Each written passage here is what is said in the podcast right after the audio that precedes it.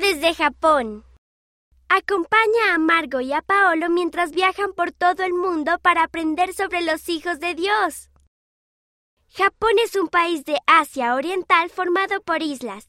Tiene más de 126 millones de habitantes. ¡Qué rico! Una comida japonesa popular es el sushi. Está hecho de arroz, algas, pescado y otros ingredientes. ¿Con quién vives?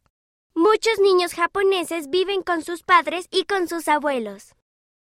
Tres templos en Japón. Japón tiene 130.000 miembros de la Iglesia. ¿Cómo honras a tus antepasados? Las personas limpian la tumba de sus parientes para mostrarles respeto. Día de los Niños. El 5 de mayo es un día festivo especial llamado Día de los Niños. Las personas cuelgan koinobori, o sea, banderas con forma de peces, para honrar a los niños y desearles un buen futuro.